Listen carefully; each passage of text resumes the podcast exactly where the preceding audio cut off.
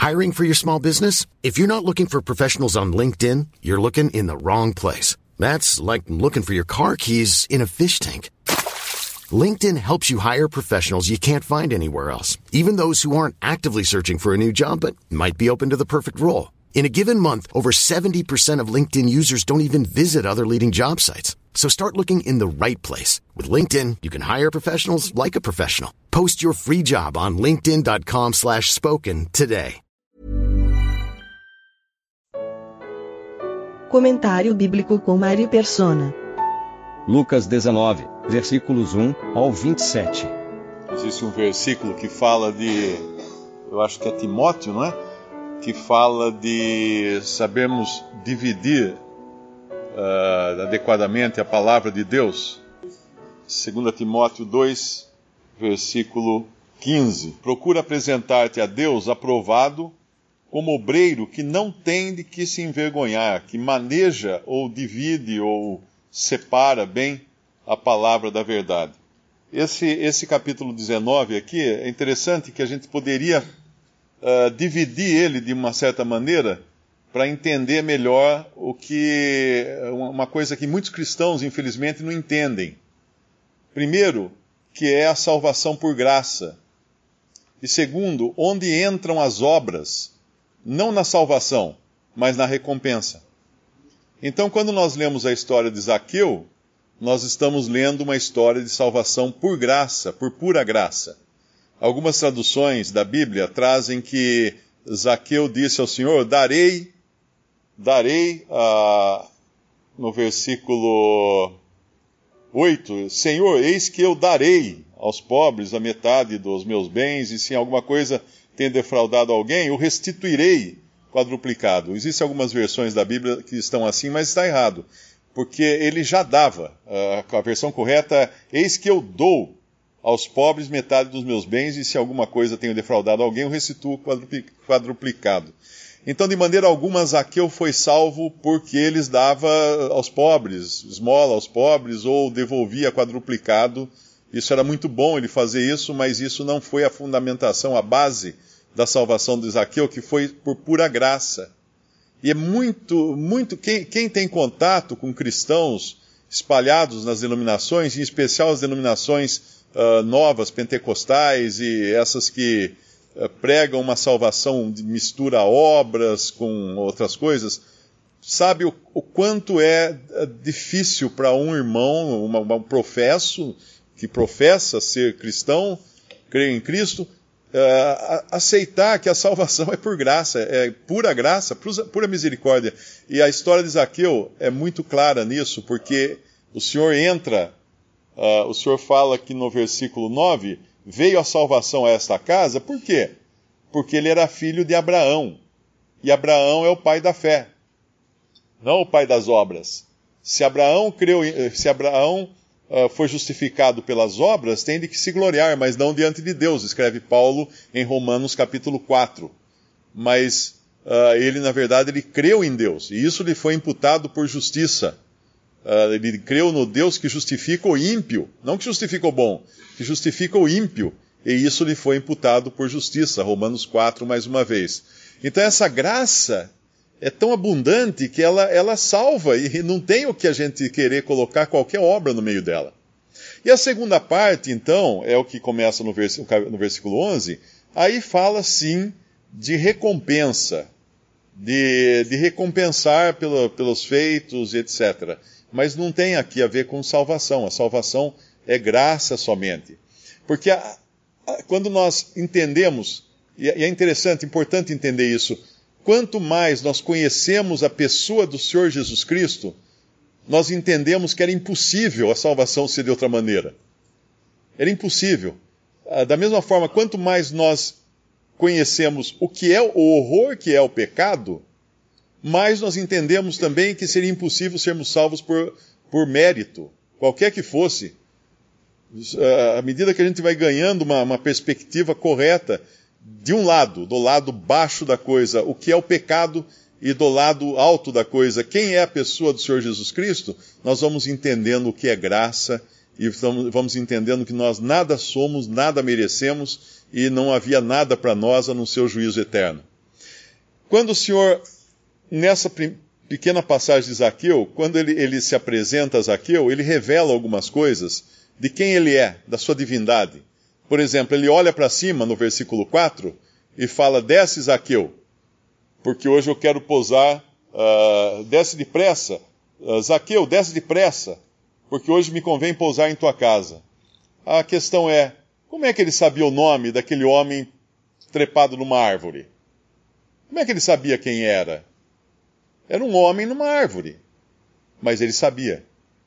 Ele sabia porque ele sabe todas as coisas. Ele sabe o nome de cada pessoa que está nessa sala. Ele sabe o nome de cada pessoa no mundo. Ele sabe o nome de cada pessoa que já existiu e que vai existir. Ele sabe. Uh, em Isaías, quando, quando Isaías profetizou de, de Ciro, está lá em, em Isaías 44, Isaías capítulo 44, versículo 20, 28. É, na verdade é do 24 até o 28 que vai falar. Assim diz o Senhor, teu redentor, o que te formou desde o ventre. Eu sou o Senhor, que faço todas as coisas, que estendo os céus, espraio a terra, por mim mesmo. E aí ele vai continuar dizendo, e no versículo 28 ele fala assim: eh, Quem diz de eu sou, quem diz de Ciro, é meu pastor e cumprirá tudo o que me apraz, dizendo também a Jerusalém: Se edificada e ao templo funda-te. Mas o que, o que há de extraordinário nessa passagem? Uh, simples. Ela foi, ela foi profetizada por Isaías 150 anos antes de Ciro nascer. Era como se alguém no século XIX uh, adivinhasse o nome do, do presidente de algum país de hoje. É muito tempo 150 anos. Mas é o mesmo Senhor, é o mesmo Jeová uh, que está, uh, assim diz Jeová no versículo 24: Teu redentor, que te formou desde o ventre, eu sou o Senhor, que faço todas as coisas e estendo os céus e espraio a terra por mim mesmo. Esse, esse é aquele que chamou Zaqueu por nome. Quando a gente vai lá no Salmo, o Salmo 147, Salmo 147, uh, o Senhor edifica Jerusalém, no versículo 2, uh, versículo 4. Conta o número das estrelas, chamando-as to a todas pelos seus nomes. Uh, Deus sabe o nome das estrelas e quantas existem. Os cientistas não sabem. Os cientistas calculam mais ou menos quantas existem, todo ano esse número muda, porque eles sempre descobrem mais alguma, um telescópio melhor, para ver mais longe, e aí muda os nomes, uh, uh, muda o número, mas hoje já não se dá mais nome a estrelas, porque os próprios cientistas perceberam que é impossível eles terem o número de nomes que eles precisariam ter. Então hoje são dados códigos alfanuméricos uh, para as estrelas, são códigos que podem ir crescendo conforme a necessidade. Mas Deus conhece o Senhor Jesus, na verdade, aqui é Jeová falando, louvai o Jeová. Ah, o Jeová edifica Jerusalém, no versículo 2. O Senhor Jesus, que é Jeová no Antigo Testamento, ele sabe o nome das estrelas e chama as estrelas uh, por seus nomes. E quando, quando a gente pensa nessa pessoa, ele é antes de todas as coisas, fala, eu acho que é Colossenses. Todas as coisas, todas as coisas foram feitas por ele. Nós, nós sempre nos interessamos por história, para saber o que aconteceu no passado. E nós também nos interessamos por profecia, para querer saber o que vai acontecer no futuro. Mas existe um campo de conhecimento que é, só a Bíblia pode falar dele. É um campo de conhecimento do que, uh, não do que existiu no passado e nem no futuro. Ué, mas existiu quando? Uh, é o campo do conhecimento das coisas eternas, das coisas que aconteceram antes dos tempos, antes da existência de, de, de espaço, tempo, matéria, planetas, universo. Uh, a Bíblia cita num, num, umas passagens, é quando o Senhor, em João 17, João 17, versículo 24, Pai, aqueles que me deste, quero que onde eu estiver, também eles estejam comigo para que vejam a minha glória que me deste, porque tu me has amado antes da criação do mundo. Então existia um relacionamento entre o pai e o filho que ninguém viu, e nós só podemos saber dessa, desse relacionamento e dessa existência e desse acontecimento, desse fato, através da Bíblia. É impossível, nos livros de história não tem, é impossível qualquer cientista tentar descobrir, porque ele foi feito, ele, isso aconteceu, esse amor do Pai, uh, que nunca começou e nunca vai terminar, ele ocorreu aqui nesse momento que o Senhor está falando aqui, antes da criação uh, do mundo. E o, o, mais incrível agora, voltando àquela questão da dificuldade de muitos não entenderem o que é a salvação por graça, é que quando o Senhor fala de salvação, ele também fala antes da criação do mundo. Lá em, em Efésios capítulo 1, uma passagem bem conhecida, bendito versículo 3. Bendito o Deus e Pai de nosso Senhor Jesus Cristo, o qual nos abençoou com todas as bênçãos espirituais nos lugares celestiais em Cristo, como também nos elegeu nele antes da fundação do mundo, para que fôssemos santos e irrepreensíveis diante dele em amor, e nos predestinou para filhos de adoção por Jesus Cristo para si mesmo, segundo o beneplácito de sua vontade. Quando aconteceu isso? Antes da fundação do mundo. Então, uh, os salvos, os salvos, eles foram eleitos antes da fundação do mundo. Portanto, a salvação não poderia depender do salvo, porque ele nem existia quando Deus determinou que ele seria salvo por eleição. Ele não existia. Como é que ele ia interferir nisso? Como é que ele ia dar uh, um palpite ou ele ia dar uma esmola que, de, que definisse o seu destino? Impossível. Porque Deus fez isso antes da fundação do mundo. Uh, também quando, quando Pedro fala na sua primeira carta, ele fala do, do cordeiro que Deus havia escolhido também antes da, da criação do mundo. Então o próprio sacrifício de Cristo, ele é anterior ao tempo. Ele é anterior ao espaço e tempo. Ele é eterno. Ele foi resolvido, se a gente pode dizer assim, é difícil falar de um tempo sem tempo, né? Mas ele foi resolvido antes da, da fundação do mundo, fala Pedro na, no, no, na primeira epístola de Pedro. E quando, quando a gente vai para uh, Timóteo, 2 Timóteo, é, 2 Timóteo uh, capítulo, capítulo 1, versículo, versículo 9, que nos salvou e chamou com uma santa vocação, não segundo as nossas obras, mas segundo o seu próprio propósito e graça, que nos foi dada em Cristo Jesus antes dos tempos dos séculos. Eu acho que tem uma tradução que fala antes dos tempos eternos. Agora, eu acho que foram cinco versículos esses. Se alguém argumenta que vai precisar fazer alguma coisa para ser salvo, a questão é como ele vai fazer alguma coisa que vai mudar aquilo que Deus determinou antes da existência de todas as coisas, inclusive dessa pessoa que poderia querer ser salvo pela sua própria, pela sua, própria uh, conduta. E é por isso que agora, dito isso, né, no, no capítulo, no capítulo 19 de, de Lucas, a gente pode entrar na questão das obras, na questão da que não é para merecimento de salvação, mas é aqui, como a gente vai ver depois, é merecimento de, uh, de, de, recompensa, e no caso do cristão, uh, o que é aquilo que chama de galardão para o dia da. Se bem que aqui é muito mais ampla a coisa, né? Porque ele está falando também no contexto do reino, mas para o cristão é quando nós estivermos no tribunal de Cristo e todas as coisas que nós fizermos uh, serão ali reveladas e cada um receberá de Deus o louvor. O caráter do judeu fica bem, bem claro, né, esse contraste, uh, também na própria história de, de Zaqueu, porque ali existem dois, dois extremos: existe Zaqueu e existem os judeus. Claro que Zaqueu era judeu, né, mas aí quando fala judeus aqui, geralmente fala do, da, da classe de, de fariseus e escribas e anciãos, uh, quando ele, no versículo 6, a gente vê a disposição de Zaqueu. Esse é o pecador que recebe por graça a salvação e, e, e ele tem uma ele tem um conceito de quem é Jesus. Apressando-se, desceu e recebeu-o com júbilo.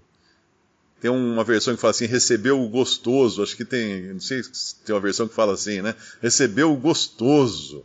Imagina a, o prazer que ele tinha de receber o Senhor Jesus na sua casa. E o versículo 7, aqui está o judeu, o religioso. E vendo todos isso, murmuravam, dizendo que entrara para ser hóspede de um homem pecador. Ora, aquele que sabia o nome de Zaqueu, aquele que sabe o nome de todas as estrelas do universo, aquele que sabe todas as coisas, será que ele não sabia que Zaqueu era um homem pecador? Claro que sabia, porque ele vai falar depois no versículo 10, é como se ele desse um, um, um tapa-boca aqui nos, nos judeus que, que criticaram, né? Porque o filho do homem veio buscar e salvar o que se havia perdido. Essa era a missão, essa era a função dele. Entrar na casa de todos os aqueus que existissem nesse mundo para salvá-los. Não na casa daqueles que não sabiam nem quem ele era, nem, eh, nem que não tinham noção de quem era Jesus. E, e mais adiante, na, na, aqui na parábola das, das minas, eu acho que outra versão fala talento, se não me engano, uh, ele, vai, ele vai encontrar um aqui, que é aquele que tem um conceito o mais desfavorável possível do seu Senhor. Todos eles procuraram investir aquilo que receberam, uh, trabalhar, ganhar, render aquilo para poder dar uma parte para devolver o rendimento e foram assim recompensados. Mas tem um, no versículo 21, Uh, ele, ele diz no versículo 20, ele fala assim: Senhor, aqui está a tua mina, que guardei num lenço, porque tive medo de ti, que és homem rigoroso, que tomas o que não puseste e cegas o que não semeaste. Essa é, a, essa é a noção que não só os judeus tinham de quem é Deus, de quem é o Senhor, mas é também o conceito que a maioria das pessoas tem de Deus, que é um homem rigoroso, uh, vingativo, toma o que não puseste, cegas o que não semeaste. Esse é o conceito que o homem faz de Deus. E lá em Mateus 22, Mateus capítulo 22, tem uma pergunta que é, ela é chave, o Senhor Jesus, versículo 42. Que pensais? Aliás, ele faz, ele fala para os fariseus nessa pergunta. Que pensais vós do Cristo? Que pensais vós do Cristo? Essa pergunta é chave, porque é baseado nessa pergunta que os homens serão condenados ou perdoados. Porque se eles forem Zaqueus e receberem o Senhor Jesus gostoso, né, jubilante, eles serão salvos por graça. Se eles forem os religiosos fariseus, que não fazem ideia de quem é o Senhor Jesus, pelo contrário, acham que ele é um homem rigoroso, que, que vai querer ganhar em cima daquilo que ele não semeou, esses vão ser, vão ser condenados. Porque a própria, a própria, a própria passagem lá de Lucas continua com o Senhor aqui desses servos. Na verdade, ele, ele, ele não era assim. Ele não era assim. Ele não era um homem rigoroso que toma o que não pusesse e segue o que não semeasse. O Senhor não é assim. Mas era este o conceito que esse servo fazia dele. Então, baseado no conceito que o servo fazia dele, esse servo seria julgado. Porém, ele lhe disse, versículo 22, Mal servo, pela tua boca te julgarei. Sabias que eu sou homem rigoroso, que tomo o que não pus e cego o que não semeei pela tua boca te julgarei. Lá em Mateus capítulo 12, Mateus 12, versículo 37. Versículo uh, ah, 36. Mas eu vos digo que de toda palavra ociosa que os homens disserem, hão de dar conta no dia do juízo, porque por tuas palavras serás justificado, e por tuas palavras serás condenado. Por isso que quando alguém confessa Jesus é Senhor, Jesus é meu Senhor, Jesus é meu Salvador, se com a tua boca confessares que Jesus é Senhor, em teu coração creres que Deus o ressuscitou dentre os mortos, será salvo. Porque com a boca se faz confissão e com o coração uh, crê, não, não, lembro o resto do versículo, mas é, é a, a confissão da pessoa, a, a, a, resposta àquela pergunta: Que pensais vós de Cristo? A resposta que alguém dá a essa pergunta é que vai valer. Porque se ela realmente crê em Cristo, ela vai dar a resposta certa. Que pensais vós de Cristo? É aquilo que Zaqueu pensava dele. Ainda que, mesmo que fosse ignorante de tudo, como o cego que foi curado, uh, dá glória a Deus porque esse homem é pecador, uh, os fariseus disseram a ele, ele responde, ó, oh, se é pecador eu não sei. Mas uma coisa eu sei, eu era cego, agora eu vejo. Então, o conceito que a pessoa faz de Cristo é o que vai condená-la ou vai salvá-la. Porque por tuas palavras serás justificado e por tuas palavras serás condenado. Visite respondi.com.br. Visite também 3minutos.net.